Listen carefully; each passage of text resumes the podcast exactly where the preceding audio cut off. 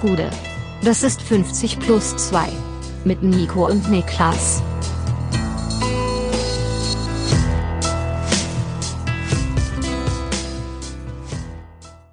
»50 plus 2, ein ganz normaler Donnerstag«. Mein Name ist Nico Heimer und bei mir sitzt der Mann, der denkt, ein Korallenriff wäre ein schwieriger Gitarrengriff, Niklas Levinson. Gute. Gute. Was geht ab? Meine erste Assoziation ist zu Korallenriff ist Old, der Film von M. Night Shyamalan. Oh.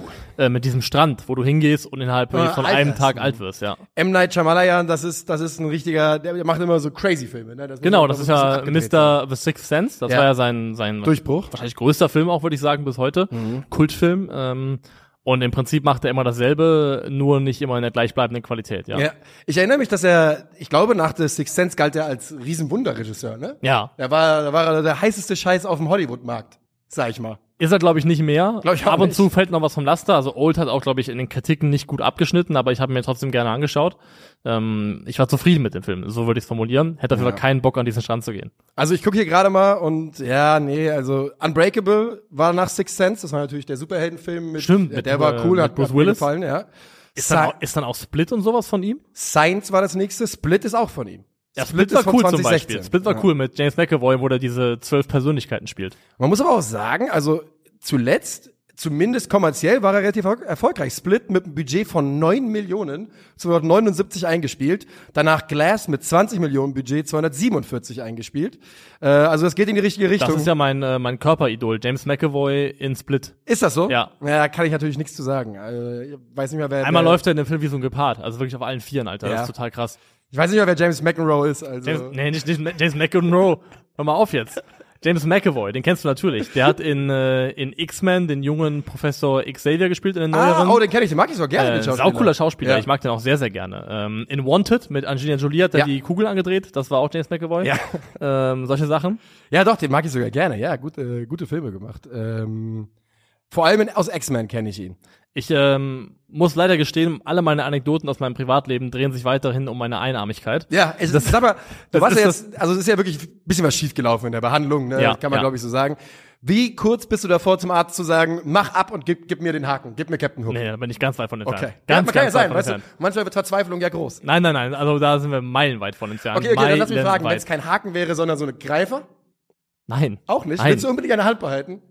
Hör mal auf, Ja, ich frag Alter, doch ohne nur. Scheiß. Ich frag Hör mal auf, nur. Alter. Das ist, äh, das beschäftigt mich, Alter. Jetzt kommst du mir mit solchen Fragen hier reingeritten. äh, mach mir schon genug Sorgen. Ähm, Müssen die Leute sich um dich Sorgen machen?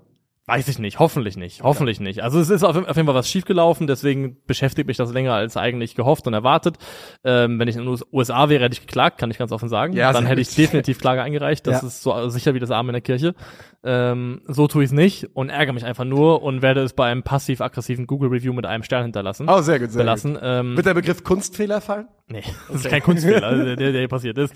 Einfach eine Fehler, eine, mehrere Fehlentscheidungen, die getroffen wurden. Okay. Ähm, aber was ich erzählen wollte, basiert auf meiner Einarmigkeit. Ich war gestern wieder beim Arzt, äh, bei einem anderen Arzt, ähm, und bin von dort nach Hause gefahren mit dem Uber. Ich versuche aktuell so ein bisschen unnötig viel unterwegs sein, Bewegung vermeiden, äh, öffentliche ja. Verkehrsmittel, was auch immer, weil die gesagt haben, ich muss jetzt auch ein bisschen ruhig machen, keimer, keimer, der Arm braucht Ruhe. Und bin dann Uber gefahren und ich bin eingestiegen und der Uberfahrer war gerade noch am Telefonieren mit so einem Bluetooth-Ding im Ohr, vollkommen fein, äh, telefoniert, telefoniert zu Ende irgendwann und sagt dann äh, Hallo zu mir, fragt, was hast du gemacht? Erzähl ich so. Meint er, ja, ja, blöde Sache, gute Besserung. Und dann ist das Erste, was er zu mir sagt, kannst du erstmal nicht mehr, ne? Und macht dann so eine Masturbationsbewegung in meine Richtung. Und das Schlimme ist ja, Uberfahrer, Taxifahrer, du bist ja auf die angewiesen. Weißt du, du musst alles akzeptieren, was die Ja, dir ja, erzählen. klar. Das, ja. Das, okay. Aber ich, ich dachte nur, also losgelöst davon, was ist das für ein Gesprächseinstieg Relativ einer, schnell auf eine Vertrauensbasis. mit einer fremden Person Ja, ja. Äh, sofort auf so eine Ebene zu gehen? Also in dem Moment, ich fand es halt primär lustig, weil ich voll, voll, völlig absurd und deplatziert fand Ja, und drüber lachen musste. Ähm, aber es ist also schon, finde ich, ein harter Einstieg in ein Gespräch mit einer fremden Ist Person. ein Cold Opener. Ja. Äh, kann man nicht anders sagen, ja. Ähm, ja, gut, aber das ist, merkst du auch, das war das Erste, worum man sich Sorgen gemacht hat am Ende des Tages. Einfach nur jemand, der sich um dich sorgt. So wie viele Leute da draußen und denen sei gesagt, du arbeitest dran, äh, bald wieder ohne, ohne Schiene hier Ruhrgebiet, ich werde wiederkommen. Ja, so. Wie gehen wir heute in diese Donnerstagsfolge rein? Was haben wir vor? Donnerstags ist immer härter Tag, auch heute. ah, Das ist wirklich so. Muss man sagen. so, Eine ja. der großen Konstanten dieses Podcasts ist, dass donnerstags meistens im Kontext von Champions League äh, Spieltagen über die Hertha gesprochen Ich bin mir wird. relativ sicher, dass die erste oder zweite, ich glaube, die erste Donnerstagsfolge hieß Alte Dame auf allen, Allen Vieren, ja, 100 Prozent. Ja. Das war einer der ersten Titel, die wir hatten, ja. ähm, und sie ist wieder auf allen Vieren, muss man sagen. Sie ist Oh ja. back where she belongs. Ähm, Aber da fangen wir nicht an heute. Da fangen wir nicht an. Nee. Wir haben ein anderes Thema zu behandeln, etwas größeres, grundsätzlicheres Thema. Es geht um den DFB, den Deutschen Fußballbund, der bekanntlich in der Krise steckt, sowohl als Verband als auch als ähm, Organisation, die versucht, sportlich konkurrenzfähig zu sein. Und ein Mann, der das vielleicht wieder ins Positive äh, verkehren soll, wie mal Herbert Grönemeyer gesungen hat, das ist äh, Hannes Wolf. Der soll jetzt jeden Verdruss ins Positive verkehren. Ja, du kriegst die, äh, die Herbert Lines nicht aus dem Kopf.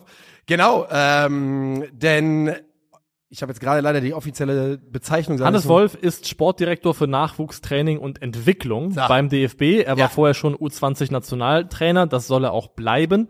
Kriegt jetzt eben noch diese Aufgabe zugewiesen und er ist damit einer von drei Direktoren, die Teil sein sollen der Neuaufstellung des DFB. Da wird ein Nachfolger von Rudi Völler gesucht für Betreuung der Herrennationalmannschaft.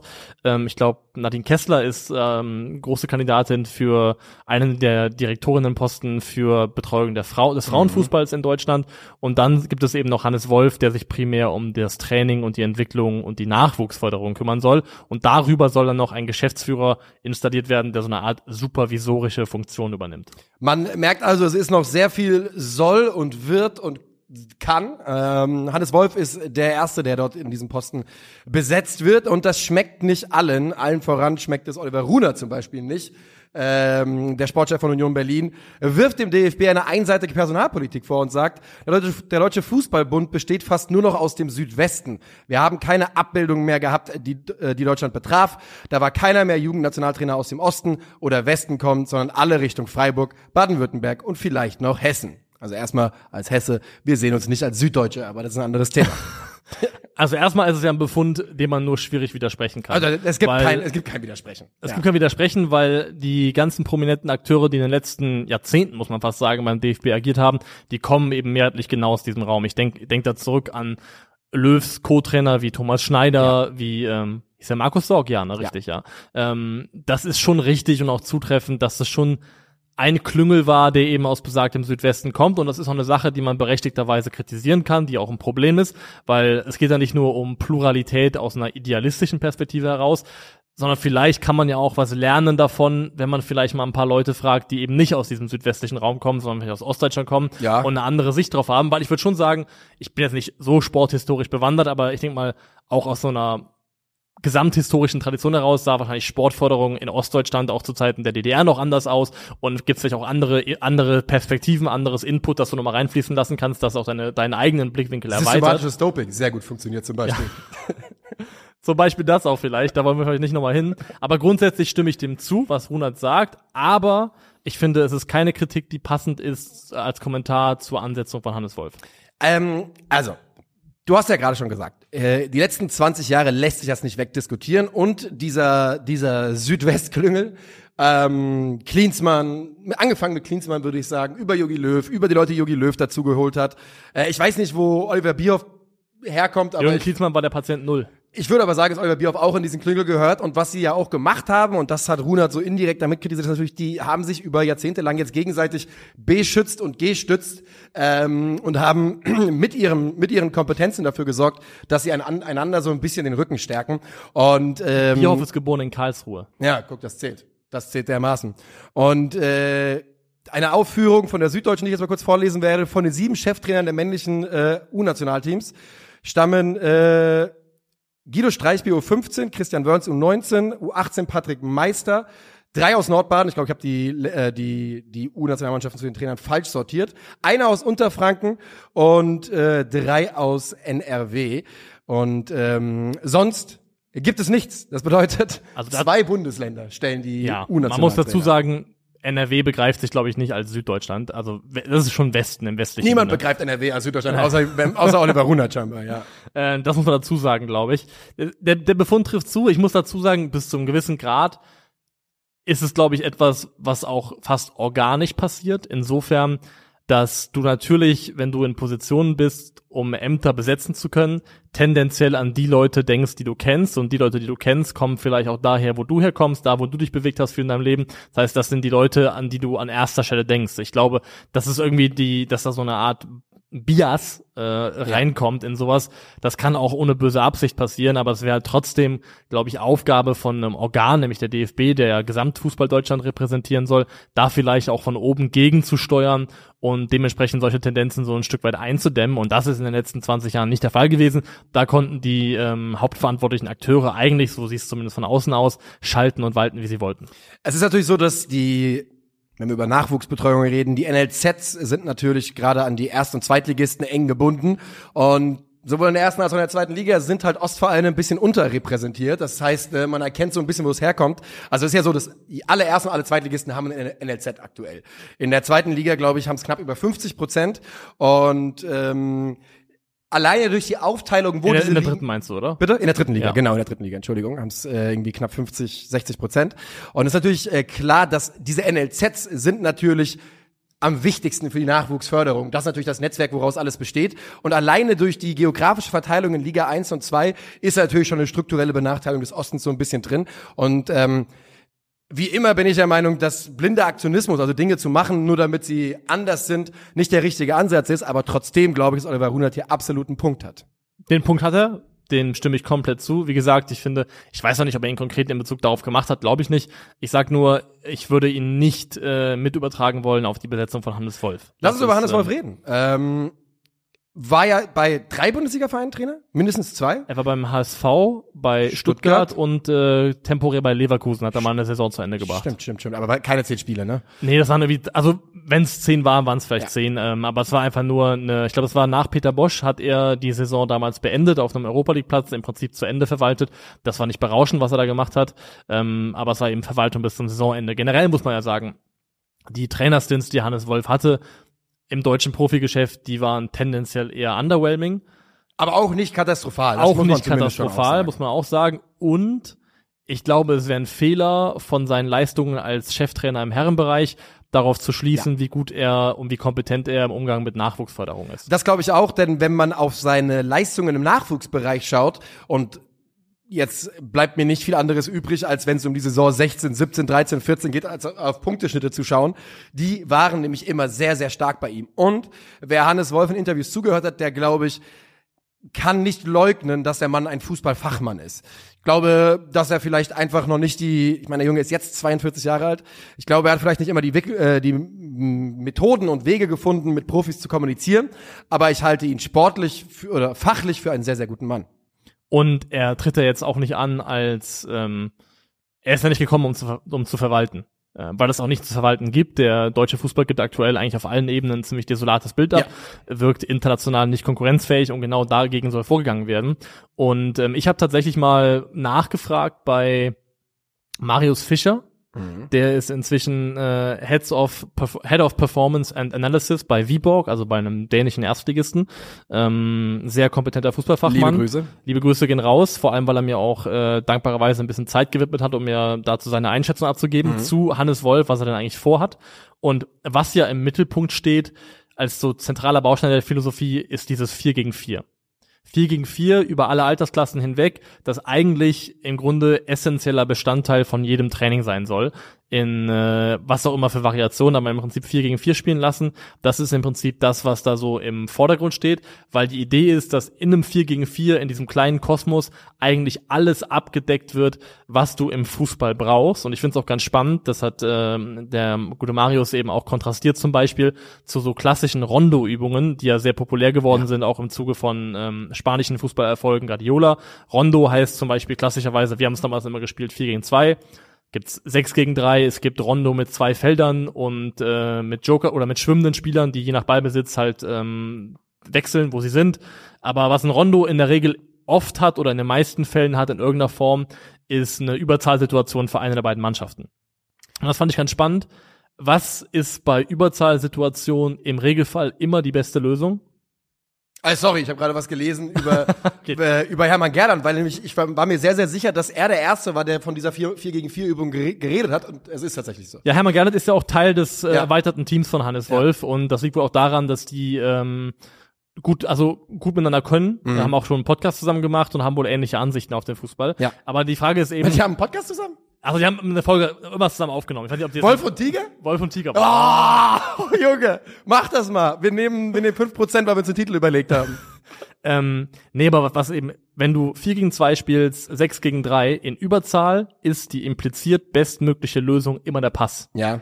Es, in Überzahlszenarien macht der Pass immer am meisten Sinn. Das heißt, du lenkst die Spieler automatisch dahin, dass der Pass meistens die beste Option ist. Relativ Und logisch, weil natürlich niemand bewegt sich so schnell wie der Ball und wenn du in Überzahl bist, Genau. kannst du den Gegner damit richtig auseinanderzerren. Aber wenn du Gleichzahl spielst, 4 gegen 4 zum Beispiel, und äh, man spielt Manndeckung, dann ist halt Chaos, es ist kein Platz und da ist oft der einzige Weg, um Raum zu verschaffen, ist, dass du, wenn du, wenn du der ballführende Spieler bist, irgendjemanden aussp ausspielen musst, eins. jemand vorbeigehen muss und was auch spannend war, also Marius hat mit ähm, Hannes Wolf auch viel Kontakt gehabt, weil die mit dem mal gesprochen haben im Rahmen von einem Beitrag, den die für ihr Trainermagazin gemacht haben, wo es damals schon um Hannes Wolf Spielphilosophie oder Trainingsphilosophie ging, ähm, dass er auch meinte, es ist wichtig, nicht nur darauf zu achten, was trainiere ich, sondern was trainiere ich, was trainiere ich nicht. Und Hannes Wolfs Befund, einer von seinen war wohl, viel zu wenig wird aufs Tor trainiert. Das heißt, der Torabschluss und Übungen mit Torabschluss spielen im Training eine viel zu untergeordnete Rolle.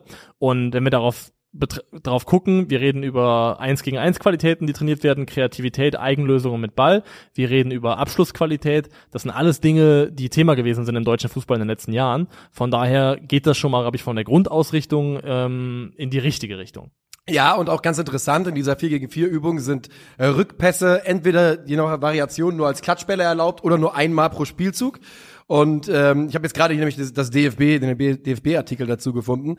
Es geht, die wichtigsten oder die Ansätze sind aktiv den Weg in die Tiefe suchen, offensive Spielfortsetzung konsequent nachschieben, eben eine Konsequenz reinbekommen vorne und, Ja. und nicht den Weg zurück und eben nicht das, was wir natürlich äh, ganz prominent bei der Weltmeisterschaft 2018 oder auch bei der EM unter Jogi Löw noch gesehen haben, dieses irgendwann den Gegner in den eigenen Fünfer gedrängt zu haben, aber 0,0 Zugriff zu bekommen, wenn es dann darum geht, einen Abschluss zu, äh, zu finden. Genau, das ist einfach eine, also ein stumpfes Schwert. Die deutsche Mannschaft hat äh, in den letzten Turnieren offensiv meistens mit einem stumpfen, stumpfen Schwert gekämpft.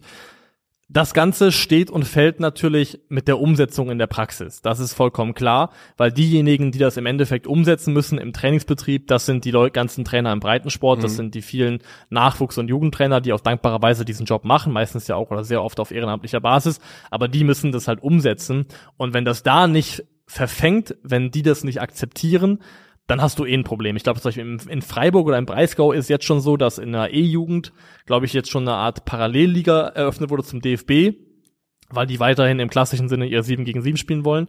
Ähm, und das ist natürlich die große Frage, kriegst du das so umgesetzt, dass es in der Breite akzeptiert wird und dann dementsprechend auch Umsetzung findet, weil du kannst ja nicht irgendwelche äh, DFB-Agenten von Training zu Training schicken und gucken, ob in der E-Jugend von Buxtehude 4 ähm, auch tatsächlich äh, die entsprechenden um Inhalte umgesetzt werden. Freut mich aber sehr, dass Buxtehude vier E-Jugend stellen kann. Da ist Ja. der, der Run auf den Fußball Nachwuchs ungebrochen. kein Problem. Ja.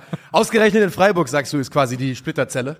Die, Ausgerechnet. Das gibt's doch gar nicht. Das gibt's doch gar nicht.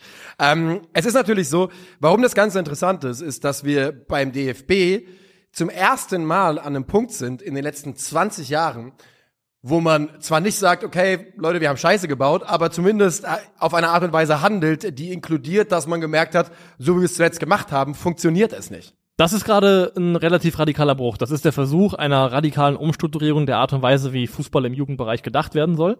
Und ähm, das haben jetzt auch viele schon kritisiert. Es gab Kritik von äh, Ralf Rangnick, Kritik von Didi Hamann, wo ich ganz ehrlich sagen muss, ähm, ihr seid ja auch Teil des Ver der Verwalter des Natürlich. alten Systems. Also gerade gerade Ralf Rangnick ist natürlich jemand, der den deutschen Fußball extrem mitgeprägt hat. Genau, und dass ihr das vielleicht nicht gerne hört, kann ich mir A vorstellen, aber B auch, was ist die Alternative? Es ist so weitermachen wie bisher ist ja offensichtlich nicht die Lösung. Das heißt, in irgendeiner Form muss ja was Neues her. Was natürlich ganz klar ist, egal was da jetzt implementiert wird, man braucht nicht damit rechnen, dass man frühestens in fünf Jahren, wenn nicht sogar eher in sieben bis zehn Jahren überhaupt die Früchte davon sehen kann, wenn es dann Früchte gibt. Denn was da jetzt gemacht wird, hat natürlich einen langfristigen Gedanken. Also wenn die jetzt anfangen, in der E-Jugend 4 gegen 4 zu spielen, dann wird man das nicht nächstes Jahr bei der EM für Deutschland irgendwie erkennen können. Das ist eine Sache, die braucht Zeit und die Ergebnisse davon, die wird man erst arg zeitversetzt sehen. So ist das. Ähm, wenn wir überlegen, die letzte große Revolution im deutschen Nachwuchsfußball war nach der EM 2004 so ungefähr. Und äh, da hatte man das große Glück, dass gerade eine Generation, eine goldene Generation im, im, äh, im, im Anflug war. Denn dass man 2010 dann bereits sehr, bei 2006 würde ich noch sagen, war noch ganz keine Mannschaft der alten Garde, das waren noch ältere Spieler. Sogar fast 2-8, die EM-Mannschaft war noch eine, die ich dazu die nämlich deswegen. ja. 2010 wäre für mich der erste Schnitt gewesen. Geh ich mit. Und da hatte man wirklich Glück, dass was da für eine Generation nachkam. Das hatte mit der Nachwuchsförderung natürlich schon zu tun, aber äh, natürlich nicht, nicht so viel, wie man. Also, ne, wie gesagt, sieben Jahre ist einfach nicht so lang. Und das wird auch jetzt so lange dauern. Zur Wahrheit gehört natürlich auch, das heißt nicht, dass, der Deutsch, dass die deutsche Nationalmannschaft bis dahin nicht konkurrenzfähig ist. Nein. Auf dem, auf dem Top-Niveau, auf dem internationalen Top-Niveau reichen, glaube ich, bei der deutschen Nationalmannschaft würden Kleinigkeiten reichen, um diese Mannschaft wieder auf einen besseren Weg zu schicken. Und damit meine Ja. ich nicht, dass die Weltmeister oder Europameister werden. Nee, aber vielleicht mal wieder über die Gruppenphase hinauskommen und Turniere spielen, wie es ja auch vor dem WM-Titel 14 der Fall war, wo man zumindest mal in die späteren K.O.-Runden einzieht und das Gefühl hat, man kann theoretisch mit den größten Nationen mithalten. Und das ist was Wichtiges für mich, denn es hat sich, vielleicht ist es nur ein Gefühl, wenn, wenn du das nicht so wahrgenommen hast, dann äh, widersprich mir gerne. Aber ich hatte in den letzten Jahren das Gefühl, oder in den letzten zwei Jahren, drei Jahren, als würde der DFB, sie sagen das nicht so, aber als würde man so ein bisschen verkaufen wollen, dass die Phase unter Jogi Löw mit immer Europa, äh, immer Halbfinale und sowas eigentlich was Besonderes war und dass, das, dass man das nicht immer erwarten kann. nee, das sollte der Standard sein. Das ist der fucking Standard von der deutschen Nationalmannschaft Ja. gewesen seit den 50er Jahren. Also so zu tun, als wäre es nicht so, ist eine Frechheit und einfach eine Lüge. Also für mich ist alles, was eine, in jedes Turnier, wo eine deutsche Mannschaft vor dem Viertelfinale ausscheidet, ist für mich ein Riesenmisserfolg. 100 Prozent. Und, 100 Prozent. ähm, Und also wirklich eine Gruppenphase aus ist ein 10 von 10 Super-GAU für die deutsche Nationalmannschaft, unabhängig davon, wer in dieser Gruppe ist. Nee, und eine andere, so eine Verschiebung dieses Maßstabs würde ich auch gar nicht zulassen Ja, wollen. denn genau, ich bin auch der Meinung, dass, äh, also wirklich letzte acht ist eigentlich das Minimum, was eine deutsche Mannschaft bei einem großen Turnier erreichen sollte. Dass es mal ein Freak Excellent geben kann, ist klar. Natürlich. Aber jetzt, wenn es hier drei Turniere in Folge passiert, ist es irgendwann kein Unfall mehr. Ja. Ähm, ein Zitat, das jetzt irgendwie, ich glaube, parallel dazu, ich weiß nicht, ob es direkt darauf bezogen war, die Runde gemacht hat, war von Steffen Baumgart. Oh, Hast du auch gesehen vielleicht? Nee, habe ich nicht. ähm, Steffen Baumgart hat gesagt, da, also man muss sagen, eine der Sachen, die jetzt kritisiert wird, ist, ähm, dass ja auch dann im Wettbewerbsbetrieb, also wenn die Mannschaften gegeneinander spielen, nicht nur im Trainingsbetrieb, dass es auch darum geht, kleinere Felder, kleinere Mannschaften, keine geführten Ergebnisse und Tabellen mehr. Ähm, und da hat Steffen Baumgart gesagt, wir sind eine Generation, die nur noch den weichen und seichten Weg geht. Das kann doch wohl nicht wahr sein. Es ist doch nicht schlimm, wenn ein Kind verliert. Es muss doch lernen, mit Niederlagen umzugehen. Ich muss doch lernen, Spaß an dem Sport zu haben, nicht nur, wenn ich zehn Tore schieße. Ich stimme ihm da ehrlicherweise, also ich finde das wieder mit, wir sind eine Generation, bla bla bla, das finde ich Gelaber. Scoring und Zählen abzuschaffen im Jugendbereich bin ich kein Freund von. Machen sie aber auch nicht. Es stimmt einfach nicht. Ach so, ja, das wusste ich nicht. Ja, das, weil das Ding ist, was die halt machen ist, wenn die zum Beispiel dann diese Fußball, diese Miniturniere haben, die spielen dann auf vier Feldern, spielen da zum Beispiel, was weiß ich, vier gegen vier, fünf gegen fünf. Ähm, und wenn du gewinnst, rotierst du ein Feld weiter nach rechts. Und wenn du alles gewinnst, bist du am Ende eben auf dem, auf dem, äh, auf dem vierten Feld oder was auch immer. Und im Prinzip kriegst du einen direkten Feedback dadurch, wo du halt äh, stehst auf dem Feld, siehst du, wie gut du bist. Und wenn du halt nicht gewinnst und nach links gehen musst, kapierst du halt, okay, läuft vielleicht nicht so gut. Aber in den kleinen Spielen wird natürlich gezählt und es gibt natürlich einen Gewinner. Okay. Nur weil halt einzelne Mannschaften zum Beispiel auch runtergebrochen werden, dann auf Teams von, was weiß ich, drei, vier, fünf Spielern, wird es dann irgendwann unmöglich, das irgendwie zu archivieren und darüber, ähm, darüber irgendwie Buch zu führen in einer klassischen Tabellenformation. Aber das muss ich sagen, sehe ich auch nicht, warum es das zwingend braucht. Also mir, mir würde reichen zu sagen, die Spieler und Spielerinnen kriegen im Jugendbereich unmittelbar das Feedback auf dem Platz. Wir haben gerade gewonnen, ergo gehen wir ein Feld nach rechts oder wir haben verloren, ergo müssen wir ein Feld nach links. Und das würde mir als Feedback, okay, wir gewinnen oder wir gewinnen eben nicht, erstmal ausreichen. Also ich finde nicht, dass man dann zwingend die Tabelle braucht und äh, irgendwo auf fußball.de nachlesen können muss, dass man in der E-Jugend ist mit minus 163 Toren. Markus Hirte, Leiter der Talentförderung beim DFB, verweist auf das Champions League-Prinzip bei diesen Spielfesten. Äh, die Gewinnermannschaft rotiert, ein spielt vor, das Verliererteam ein fällt zurück. Das provoziert noch mehr Wettbewerb und Ergebnisse. Das ist sehr intensiv. Das stimmt. Das ist sehr intensiv. Ob es dann noch mehr Wettbewerbergebnisse provoziert, weiß ich nicht. Aber ich möchte nur sagen, dass ich finde, dass es natürlich wieder Steffen Baumgart wieder schmissige Worte rausgehauen hat. Ja, das ist wirklich quatschig, wenn es einfach nicht, wenn es Aber für mich greifen sie einfach Ja. zu kurz, weil es geht nicht darum, die Leute in Watte zu packen, sondern einfach darum zu sagen, okay, in der Art und Weise, wie wir es zukünftig organisieren wollen, kriegen wir das einfach auch vielleicht vom Organisationsaufwand nicht mehr hin, da irgendwie jetzt eine vernünftige Tabelle zu führen. Und ein weiteres Steffen Baumgart-Zitat, das mir, der war in einem Podcast zu Gast, ebenfalls sauer aufgestoßen ist, ist, ähm, kein Kind der Welt hat beim Fußball keine Freude. Das ist ein Satz aus dem Podcast. Das würde ich. Und ähm, was ja auch kritisiert wird, ist hier bei diesem klassischen 7 gegen 7 im Bereich, bevor das Großfeld kommt, dass es oft äh, ein bis zwei Spieler gibt, die in den Mannschaften schon weiterentwickelt sind, die dominant sind. Und dann gibt es auch Leute, die gar nicht spielen. Und weil es eben ergebnisorientiert ist, haben Trainer halt auch schon den Incentive, ergebnisorientierte Entscheidungen zu treffen. Weil ich kann da mal aus meinen eigenen Erfahrungen berichten. Also ich würde sagen, wenn ich auf meine eigene Fußballhistorie zurückgucke, bei mir hat es so angefangen, Klick zu machen in Bezug auf Fußball in der Ende der E-Jugend. Habe ich angefangen, Spaß am Fußball zu entwickeln und auch dann besser zu werden im Fußball. Davor war das, bin ich einfach so ein bisschen mitgelaufen. Auch mal jemand, der gerne Ja. mal ein Sandhäufchen gemacht hat auf dem Ascheplatz, so Sachen eben, ne? Die du halt früher so gemacht hast. Schlechte Verdauung.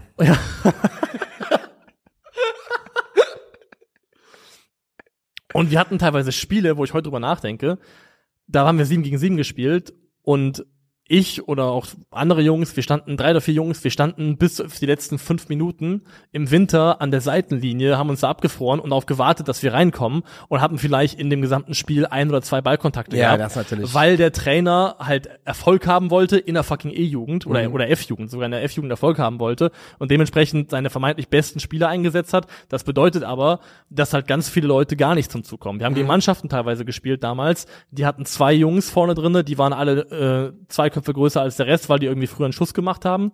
Die haben sich die, die haben zu zweit das Spiel gemacht. Das sind die einzigen auch von der anderen Mannschaft, die am Ball waren. Und alles lief über diese beiden Leute. Und der Rest spielt im Prinzip gar kein Fußballer, gar nicht Teil an der ganzen Sache.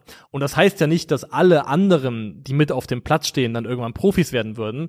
Aber es geht ja darum, in der Breite das Niveau so hoch wie möglich zu kriegen und so viele Leute wie möglich daran, dafür zu begeistern, Fußball zu spielen im Verein. Weil je mehr Leute spielen, desto mehr Konkurrenz, desto besser ist es auch für das Gesamtniveau. Und ich glaube, das förderst du halt mit der alten Art und Weise nicht. Ich kann ganz klar sagen, ich kann auf jeden Fall sagen, es gab viele Phasen, in denen ich im Fußball keine Freude hatte. Im Anfang der Zeit eben aus so Gründen. Später, das. weil im Jugendbereich, ähm, im Amateurbereich, wo man halt, keine Ahnung, Bezirksliga, Landesliga gespielt hat, ähm, ein dermaßener externer Druck auch aufgebaut worden ist von Elternteilen, was auch Das immer. ist nochmal ein ganz anderes ähm, Thema. Der ja. mir halt auch, also muss ganz ehrlich sagen, mir ist über weite Teile mein Jugendfußball ist mir madig gemacht worden, ähm, durch einfach externen Druck, äh, der da auf irgendwelche Jugendlichen ausgeübt worden ist, wo ich ganz klar sage, Gründe dafür, warum ich nicht im Herrenbereich lange äh, oder nach der A-Jugend erstmal gesagt habe, ey, ich bin raus, ich bin erstmal Schluss mit Fußball im Verein, war halt ganz klar, dass ich es einfach zu zu nervig fand und den Druck einfach als zu nervig und zu groß empfunden habe. Ich habe mal irgendwo, ich bin mir nicht mehr sicher, ob ich es gelesen habe, ob ich es gesagt bekommen habe, aber irgendwo habe ich mal ähm, was in die Richtung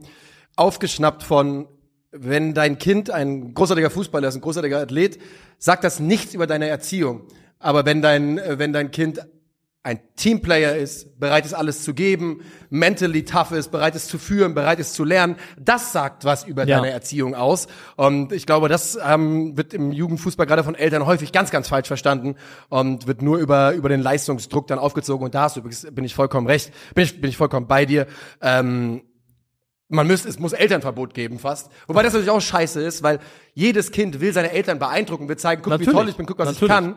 Ähm, aber das ist wirklich zum, zum Teil, also ich, für mich, ich gehe aktiv nicht mehr auf Jugendspiele oder Jugendturniere, weil ich es unerträglich finde, dazu zu gucken. Verstehe ich komplett. Ja, ich war irgendwann noch mal, als ich mal wieder zu Hause war in Wiesbaden, bin ich äh, zum Spiel vom Kumpel gegangen, von einem Bekannten und war dann vorher, äh, hat die B-Jugend oder Mhm. was gespielt und es war wirklich unerträglich, diese Rufe von der Seitenlinie. Übrigens nicht nur adressiert an den eigenen Sohn, die eigene Tochter, sondern an alles, Alles. was sich bewegt, von Schiedsrichter bis Gegenspieler. Da sind 50-jährige Männer, die einen 16-Jährigen als Arschloch bezeichnen und sowas.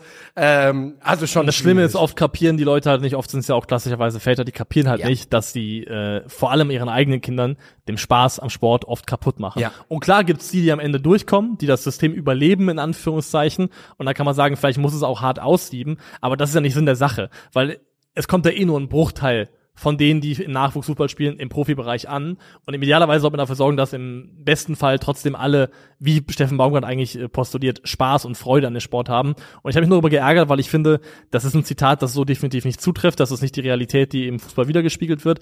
Und das ist so ein bisschen was, was du sagen kannst, wenn du selber halt wie Steffen Baumgart vielleicht von der Persönlichkeit jemand bist, der tough ist, der Sachen gut wegstecken kann, der es auch geschafft hat. Ja. Aber es gilt ja nicht für jeden. Es ist wie damals, als äh, jemand äh, reagiert hat auf das so eine Doku über das System Profi Jugendfußball und meinte, ja, Mobbing gab's nicht und äh, war doch alles cool. Und wo ich mir dachte, ja, weil du halt ein fucking Starspieler warst im Jugendbereich, natürlich war es für dich cool, aber Ja. es gibt halt auch noch andere in der Mannschaft, die vielleicht nicht in derselben Position sind wie du. Für die war das vielleicht gar nicht so eine geile Erfahrung. Ähm, Jamal Musiala hat sich zu dem Thema geäußert, und zwar bei der BBC im Sommer 2022. In Deutschland gibt es schon für unter 10-Jährige ein Ligensystem, wohingegen das in England bis zur U18 nicht üblich ist. Da hat man viel weniger Druck und mehr Zeit, sich zu entwickeln, man kann viel freier spielen. Und das, das stimmt. Aber Jamal Musiala ist das schlechteste Beispiel, was man halt für irgendeine Jugendausbildung nehmen kann, weil der Junge dermaßen geküsst worden ist, von, von welcher höheren Macht auch immer. Ja. Ähm, und eine Sache, die ich halt schon glaube, ist, es muss auf dem Weg, und das wird's ja eh, es wird's ja dann spätestens in der U17, U19 sowieso, aber auf dem Weg in den Profibereich. Und den machen ja, wie du schon gesagt hast, schaffen den ganz, ganz wenige. Es muss irgendwann richtig tough werden. Es muss, so es. werden, weil du kommst halt in ein Haifischbecken, das, wo du aufgefressen wirst, wenn du nicht eine gewisse mentale, mentale Stärke hast. Wenn du den, den, wenn du den Sprung schaffen willst aus dem Jugendbereich in den Profibereich auf, auf Spitzenniveau, dann muss natürlich irgendwann muss die Rampe anziehen, weil du kannst nicht so die ganze Zeit fahren in einer waagerechten Linie und plötzlich zieht's von 0 auf 100 an. Ja. Das geht nicht. Da Du musst da, hoch. du musst da sukzessive herangeführt werden, dadurch, dass ein Leistungsdruck natürlich irgendwann entsteht. Aber ein Leistungsdruck, also das Ding ist, Druck und empathischer, rücksichtsvoller Umgang miteinander, die müssen sich ja nicht gegenseitig ausschließen. Du kannst ja trotzdem Druck haben, Leistungsdruck, aber trotzdem irgendwie einen Zugang finden zu jungen Menschen, der irgendwie empathisch ist und auch im Blick hat, dass es halt auch viele gibt, die da halt herbe Enttäuschung erleben werden. Und ich glaube, das ist eine Sache, die kann man zumindest in Einklang bringen.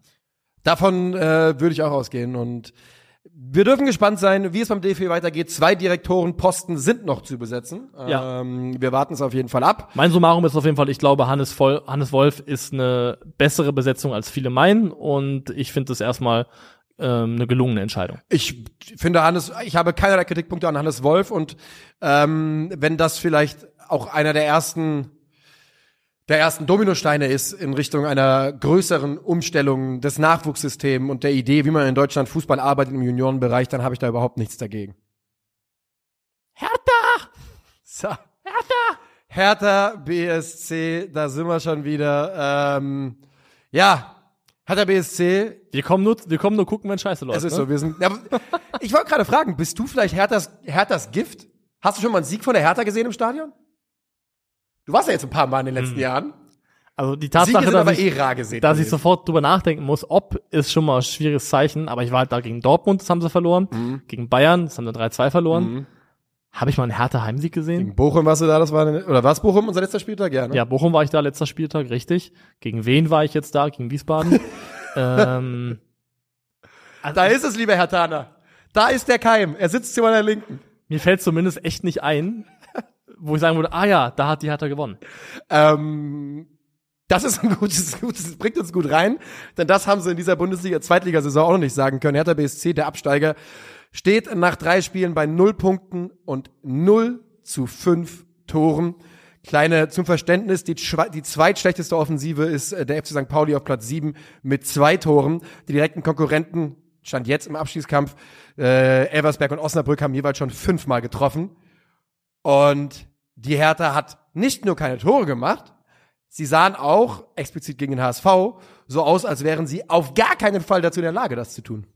It's not, it's not looking good, bruv. No. Wirklich nicht. Nee. Ähm, das, das ist das große Problem. Sie, es ist nicht so, dass man schaut auf drei Spiele, null Punkte und denkt, oi, die haben aber auch einfach ganz, ganz viel Pech gehabt. Ja. Es ist nicht so, dass die Hertha da irgendwie in den Spielen von einer höheren Macht betrogen worden ist.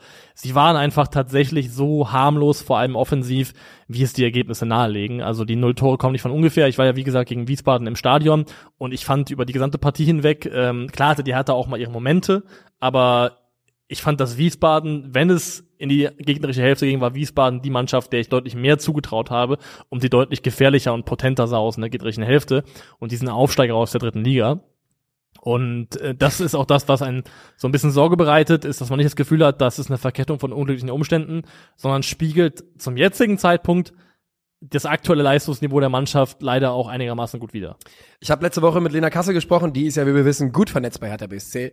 Ähm, und sie meinte, dass der Leiter der, äh, des Lizenzbereichs, Andreas Neuendorf, aka Zecke natürlich, ähm, zu ihr quasi gesagt hat, ja, der Anfang wird scheiße, ab Oktober wird's gut. Ähm, dann sollte der Kader stehen, dann sollten die Jungs, die jungen Spieler sich gewöhnt haben an die zweite Liga. Stand jetzt hat Paul leider keine Zeit bis Oktober. Nee. Auf bei, gar keinen bei, Fall. Also wenn die Ergebnisse sich auf die Art und Weise fortsetzen, definitiv nicht. Und ich verstehe, wo das herkommt, was Zecke Neuendorf sagt. Wir können auch über den Kader und über Dinge, die da jetzt eben noch passieren oder passieren müssen, gerne noch sprechen später. Aber selbst wenn man der Hertha zugute hält, dass der Kader noch nicht fertig ist, dass da noch offene Baustellen sind. Diese Mannschaft hat natürlich auch Pech gehabt im Startprogramm. Da war jetzt schon Schalke dabei, da war schon HSV dabei. Da war schon Wien Wiesbaden dabei. Da war schon Wien Wiesbaden dabei, ja. Ein Zweiter oder so. Ähm, das ist auch richtig, aber es gibt keine Ausrede dafür, finde ich, dass die unter Paldada bisher offensiv so konzept- und ideenlos aufgetreten sind, wie es der Fall war, weil das kann auch ein Trainer mit schlechterem Spielermaterial besser aussehen lassen, als bisher gewesen ist. Es ist das, was ich ja auch äh, in unserer Zweitliga-Preview so ein bisschen angedeutet habe oder einfach auch wortlaut so gesagt hat. Ich glaube nicht, dass Paldada die Mittel hat, ähm, diese Mannschaft zum Aufstieg zu coachen. Jetzt muss man wirklich sagen, dass es halt eine Mannschaft ist, die so unglaublich viel ja, Blut gelassen haben, denn selbst wenn du diese Spieler loswerden wolltest, wenn du die Spieler loswerden musstest, alleine die Fülle an Abgängen, alleine die Menge, Christensen, Ngankam, Alderet, Richter, Toussaint, Assasiba, Mittelstädt, Sigerci, Piontek, Schwolo, Suhat Serdar, Wilfried Kanga, Stefan Jovetic, Poetius, Plattenhardt, Rune Jahrstein, Kevin Prinz Boateng. Manche von denen waren verliehen, manche von denen haben keine Rolle gespielt. Wir reden von 17 Spielern, die gegangen sind. Du hast einen komplett neuen Kader. Was das bedeutet natürlich zuallererst mal ist auch, wenn du 17 Spieler verlierst von deinem Bundesliga-Kader, was hast du danach wahrscheinlich nicht mehr? Einen Bundesliga-Kader. Ja. Und jetzt geht es eben darum, eine Zweitligakader zu basteln und da ist Hertha BSC jetzt gerade dran. Ähm, aber die, die Fragezeichen hinter Paldadei werden immer größer. Die Frage ist natürlich, ob das jemals realistisch war und fair war zu erwarten, dass Hertha sofort Aufstiegsfavorit sein muss. Wahrscheinlich nicht. Wahrscheinlich nicht. Wahrscheinlich muss man so ehrlich sein und sagen, dass die finanziellen Rahmenbedingungen des Vereins, Ja. die Art und Weise, wie es aktuell um den Verein bestellt ist, die Altlasten, die noch drücken und gedrückt haben, in einigen Personalien sind sie jetzt teilweise beseitigt. Toussaint ist weg, ähm, so hat er das zumindest mal verliehen, Gehalt wird da übernommen. Luke Bacchio hat sich mit Luke Sevilla Bacchio wird geeinigt, sich mit, ne? ist mit Sevilla einig, wird auch noch wechseln.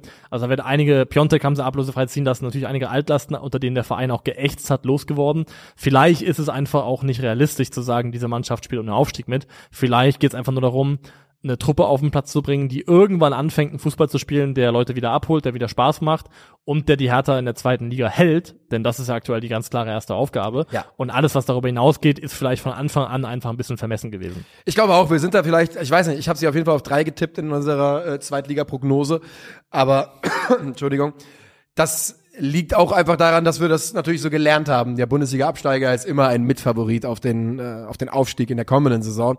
Und wenn man der Hertha jetzt zuschaut und schaut, und ich fand wirklich, ich fand wirklich, das Spiel gegen den HSV war also entlarvend auf, auf allen Ebenen, denn da hat man eben eine gute Zweitligamannschaft getroffen.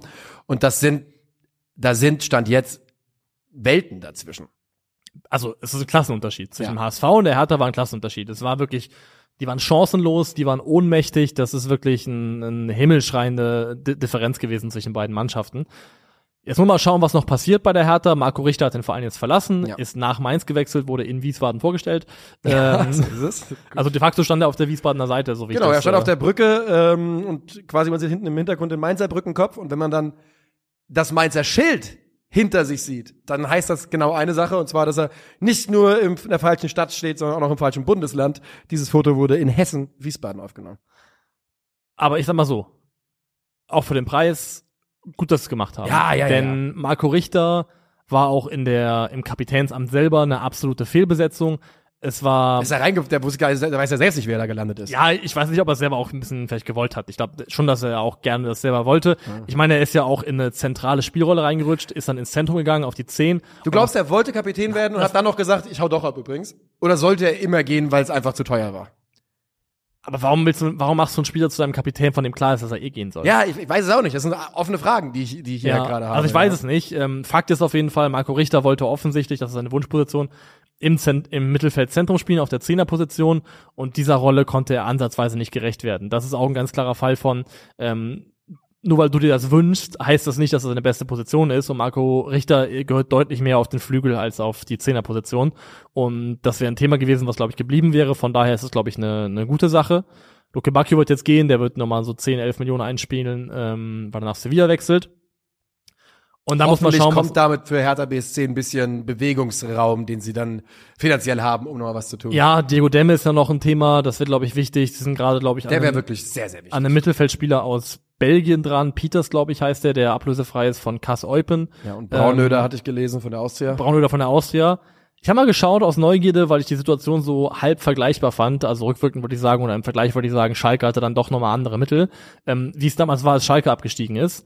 So bezüglich, dass Dinge im Transferfenster einfach auch spät passieren. Ja. Und da war es zumindest so, Weston McKenney hat, die, hat Schalke damals am 1. September verlassen, Matthew Hoppy am 31. August zu Mallorca, äh, Kabak wurde am 30. August verliehen ähm, zu Norwich, Nastasic 21. August, aber hier äh, McKenney, Hoppe und Kabak, die haben alle auch Geld eingespielt. Ich glaube, das waren in Summe wahrscheinlich so 11, 12 Millionen Euro, die jetzt zusammenkamen, allein schon von Leihgebühren plus Ablöse ähm, in dem Sommer. Das sind alles Dinge, die sind spät am Ende des Transferfensters passiert. Das ist also ein Stück weit ganz normal. Und da würde ich der Hertha auch keinen Vorwurf machen, dass da gewisse Spieler eben lange noch im Verein waren oder es lange gedauert hat, Lösungen zu finden, weil natürlich auch andere Clubs auf Zeit spielen, weil die wissen, je länger es geht, hinten. desto verzweifelter wird die andere Seite.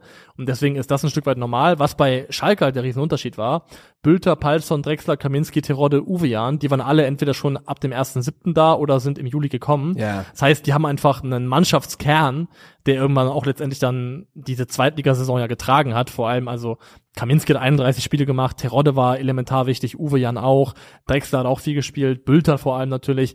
Die hatten ihren Kern, der letztendlich den Aufstieg zu verantworten hatte, hatten die halt viel, viel früher zusammen. Pa äh, Paul Dardai, ich habe gerade fast Palko und fast Benze gesagt, also ich musste mich kurz sortieren, hat ja auch mit Blick auf den 1. September genau äh, in Aussicht gestellt, dass sich noch was tun wird äh, und hat den 1. September als magisch bezeichnet. Das ist ein wichtiger Tag, da wird noch einiges passieren.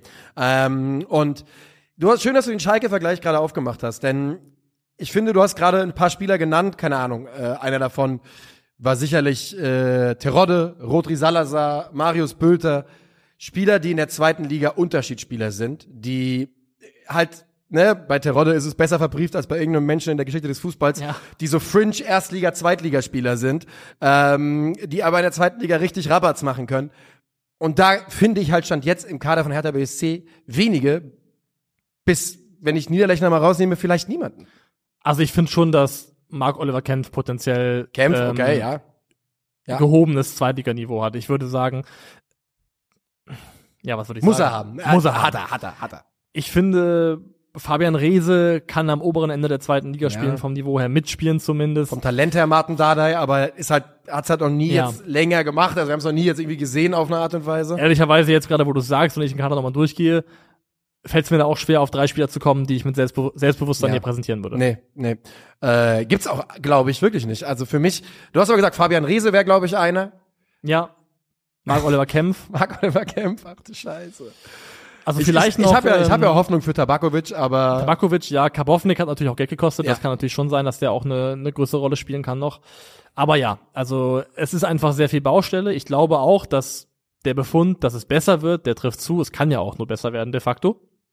Ich glaube auch, dass die Hertha sich fangen wird und in einen Rhythmus reinkommt, der erträglich ist und der nicht am Ende bedeutet, dass die aller Bielefeld durchgereicht werden. Daran glaube ich nicht. Und es wäre auch viel zu früh für mich, da in diesen Katastrophenszenarien zu denken. Ich glaube nur, und da bin ich relativ früh zu bereit, ich glaube nicht mehr, dass Hertha noch die Kurve auf eine Art und Weise kriegt, dass sie plötzlich doch noch um den Aufstieg mitspielen. ich, ich gehe einen Schritt weiter und sage, ich, also ich mache hier nicht die, ich mal auch nicht den Teufel an die Wand, aber ich sage, lieber Hertha-Fans, guckt da ganz genau drauf. Behaltet das ganz genau im Auge. Denn wenn wir eine Sache gesehen haben, an Bielefeld beispielsweise ist, wie schnell das gehen kann, dass du in diesem Strudel drin bist und du plötzlich schon von Spiel zu Spiel denkst und nur noch, also im negativen Sinne und denkst, jetzt müssen Punkte her, wieder nicht, jetzt müssen Punkte her, der Druck wird immer höher, wieder nicht. Und ehe du versiehst, halt Winterpause und du stehst auf dem Abstiegsplatz. Und das wäre für Hertha, also das Hertha BSC muss die, diese Zweitligaklasse halten. Das ist, glaube ich, vollkommen klar für alle, alle, alle Beteiligten. Ja, das sowieso. Aber Das, ist, das, wollen wir auch noch nicht, noch nicht, äh, genau für die so Art weit von, äh, von Szenarien ist es mir einfach ein Tick zu früh. Ja, ich meine, es ist dritter Spieltag. Ähm, wollen wir noch einen Blick auf den VfB werfen? Wir, du hast auf die Uhr geschaut. Ich habe keine Ahnung, wo wir Wir zeitlich sind stehen. 44 Minuten deep. Ähm, ich würde sagen, wir können nur eins von den beiden Themen machen. Die Frage ist welches? Wollen wir über den VfB reden oder wollen wir darüber reden, ähm, wer Kolomwani ersetzt? Was findest du spannender? Also ich finde eigentlich, Lass uns über Kolo reden, wenn du es willst. ich finde es spannender, weil ich dich gerne fragen würde und weil ich dich stellvertretend für Eintracht-Fans gerne fragen würde. Also, Kolo wird gehen, da sind wir uns einig, glaube ich. Oder Ich bin mir heute nicht mehr so sicher wie vor zwei Tagen. Oh. Weil nach allem, was man hört, PSG nicht bereit ist, ähm, das Angebot auf eine Höhe zu bringen, die, die für die Eintracht akzeptabel ist. Und das bedeutet im Umkehrschluss auch, äh, dass also ich habe jetzt, ich kann wirklich nur Sachen, die ich gelesen habe, was auch immer. Aber es gibt wohl leise Zweifel darüber, wie dringend PSG Kolomorni haben will gerade. Mhm. Und ähm, trotzdem, wenn du mich jetzt quasi, wenn ich jetzt ein Wettanbieter wäre und ich müsste eine Quote machen, wäre die Quote für den Abgang immer noch die niedrigste. Also ja, ich vermute, dass er die Eintracht verlassen wird. Okay, dann gehen wir mal von, gehen wir mal von dem Fall aus. Gehen wir von der Prämisse aus, Kolomoani verlässt die Eintracht. Stand jetzt, was man so liest, ähm, jemand, der potenziell ja auch ein Verrechnungskandidat gewesen ist, Hugo Ekitike, hat anscheinend nicht so wahnsinnig viel Bock drauf. Ja. Der möchte nicht nach Frankfurt. Äh, Elivahi, Lens hat sich zerschlagen, ist, Vorbei. wie ich finde, aus äh, nicht sportlichen Gründen auch nicht die allerschlechteste Sache. Wer bleibt da noch? Und hast du vielleicht einen Wunschkandidat oder anders gefragt? Ja, Was macht es mit dir, wenn du Niklas Füllkrug ab September in einem Frankfurt-Trikot siehst? ich mag Niklas Füllkrug super gerne. Ich finde ein saucooler Typ. Ich finde vom Charakter her passt, würde er zur Eintracht passen. Er passt zu Werder. Da muss man leider auch sagen, ne, wenn jemand menschlich zu Werder Bremen passt, dann glaube ich, gibt es da eine gewisse Schnittmenge auch zur Eintracht zu passen. Aber gemessen daran, was die Eintracht versucht hat, für den Weg zu gehen in den letzten Jahren, wäre es für mich das falsche Signal, für über 10 Millionen einen 30-Jährigen ohne, äh, ohne Knie zu kaufen. Nicht, weil ich nicht glaube, dass es sportlich nicht funktioniert. Ganz im Gegenteil, ich kann es mir komplett vorstellen, dass es super gut funktionieren würde. Aber ich, ich wäre ein ganz klein bisschen enttäuscht, nachdem wir hier über Wahi gesprochen haben, über Etikette gesprochen haben, über viele Jungs, wo man mh, nicht viel Fantasie brauchte, um zu glauben, dass die einen riesigen Entwicklungssprung noch machen können, wäre ich ein ganz bisschen enttäuscht, wenn es am Ende Niklas Füllkrug wäre. Aber ich glaube, sportlich für, für die Saison wäre das kein Problem. Das ist auch mein Befund und ich kann das Gefühl nachvollziehen.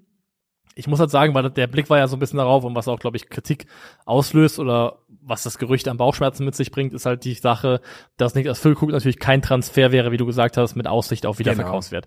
Den, das kann man sich abschminken. Wenn man halt, Aber- weißt du, wenn man halt Kolo abgibt, dann, dann jetzt hatten wir jetzt wochenlang dieses ähm, dieses dieses Thema, dann ah, wir kriegen Y, wir verrechnen mit Ethik. Also weißt du, es wurde uns zu sehr ähm, in Aussicht gestellt, dass man da den nächsten französischen äh, das nächste französische Supertalent bekommt, äh, um jetzt darauf zu verzichten. Und das wäre natürlich auch schön gewesen, wenn es so wäre, aber ich schaue mir halt den Frankfurter Kader an. Also über den kann man sagen, was man will, aber in irgendeiner Form hat auch ein Tuta einen Wiederverkaufswert. Ähm, Pacho ist 21 Jahre alt, äh, der hat da Riesenpotenzial, sich da zu entwickeln auf eine Art und Weise, die Gewinn bringt, irgendwann monetarisiert werden kann. Du hast einen äh, Bimbe im Kader, der 22 Ja. Jahre alt ist. Hugo Larsson ist 19 Jahre alt. Andere, die halt noch vom nicht so weit sind, aber auch große, vielversprechende Talente. Paxton Aronson, Marcel Wenig Es ist tot da noch definitiv- irgendwie rum. Es ist definitiv Platz für für auch Spieler, die eben nicht 21 Genau sind. das, es und muss ja nicht jeder in die 100%, Kategorie ja. reinfallen und da einen Niklas Füllkrug zu holen, der aktuell de facto eine, also fast Stürmer Nummer eins ist bei der deutschen Nationalmannschaft, Ja, ist er. ähm, der wahrscheinlich auch bei der folgenden Europameisterschaft eine große Rollenspiele, Rolle spielen soll und wird. Das ist jetzt nicht das Allerschlechteste. Die Frage ist, kann man sich mit Werder Bremen auf eine Art und Weise einig werden, die finanziell vertretbar ist? Aber wenn man, sag mal, Kolo abgibt, vielleicht 15 für Füllkrug zahlt und dann noch ein bisschen über hat, um auf der ein, ein oder anderen Position noch was zu machen, zum Beispiel hinten links vielleicht, Yep. dann wäre das für mich nicht das Allerschlechteste von der Welt. Nee, da hast du auch recht. Ähm, es ist halt, das ist halt, du bist jetzt wirklich, die Eintracht hat da die goldenen Handschellen gerade so ein bisschen an, die du eben angelegt bekommst, wenn du so einen Ausnahmespieler wie Kolumani hast und dein Verein, nennen wir es jetzt einfach mal beim Namen, für so einen Spieler aus Sicht natürlich zu klein ist. Dann kommst du eben in so eine blöde Situation, wo du, ähm, wo du gucken musst, wie du jetzt in, weiter damit vorgehst. Es gibt aktuell definitiv Stimmen in Frankfurt, die sagen, Rollladen runter, Kolumani bleibt. Es gibt kein, wenn die 100 Millionen nicht kommen, und zwar glatt, ohne Verrechnung, ohne alles, ohne Boni, sondern 100 Millionen glatt, und wenn die nicht kommen, geht er nicht. Die Stimmen gibt's durchaus. Ich glaube aber auch, dass Markus Krösche clever genug ist, um zu wissen, keine Ahnung, wenn ein Angebot kommt über 80 plus Boni, über 85 plus Boni, dass es schon eine nicht unwahrscheinliche äh, Situation gibt, in der, wenn du den Spieler behältst und er nicht unbedingt bei der Eintracht bleiben will, sein Marktwert nicht nach oben geht im Laufe dieser Ja. Saison. Es ist schwierig. Es ist schwierig. Ich, Das ist, ähm, aber es ist eigentlich ja absurd, wie ein super starker Transfer und eine Situation, die eigentlich nur positiv ist, trotzdem so viele Kopfschmerzen mit sich bringen kann. Weil an sich auf dem Papier bist du ein Jahr später in der Position, dass jemand, den du ablösefrei geholt hast, ein Kandidat ist für einen Wechsel von 80 Millionen Euro plus. Aber auch weil wir jetzt sagen, der August nähert sich dem Ende entgegen, weil es dann auch schneller, schnell oder schneller gehen müsste mit einer Nachfolgeoption, kommt natürlich automatisch ein bisschen Druck rein. ich, also, wie gesagt, wenn ich Buchmacher wäre, würde ich die Quoten für Abgang am höchsten haben. Wenn du mich fragst als Privatperson, mein Bauchgefühl ist, Kolo wird bleiben. Ich Okay. glaube, er bleibt. Und ich glaube, es liegt daran, dass es keinerlei Interessenten mehr gibt, außer PSG, die sich das leisten können. United?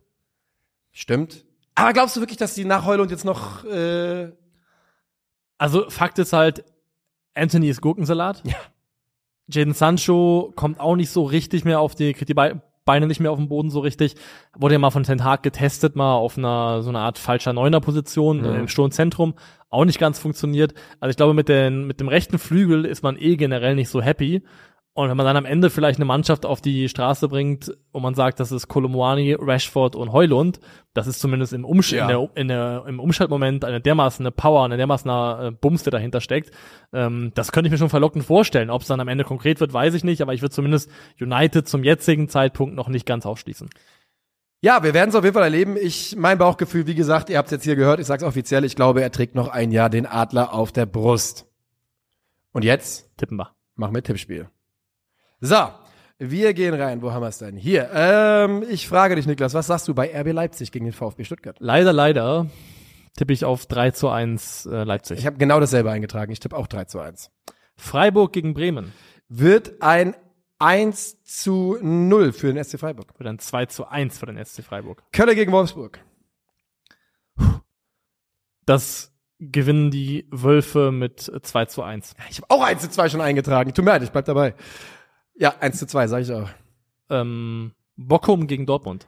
Äh, ich glaube, dass die Dortmunder sich den Frust von der Seele schießen und dass Bochum hier nach zwei Spielen mit 0 zu 9 Toren dasteht. Ich sage 4 zu 0 Auswärtssieg für den BVB. Dann sage ich 1 zu 4. Ja, nice. Hat es auch 4-0 im Kopf? Eigentlich schon, ja. Heidenheim, Hoffenheim. Oh Gott, es ist soweit. Ähm, Oh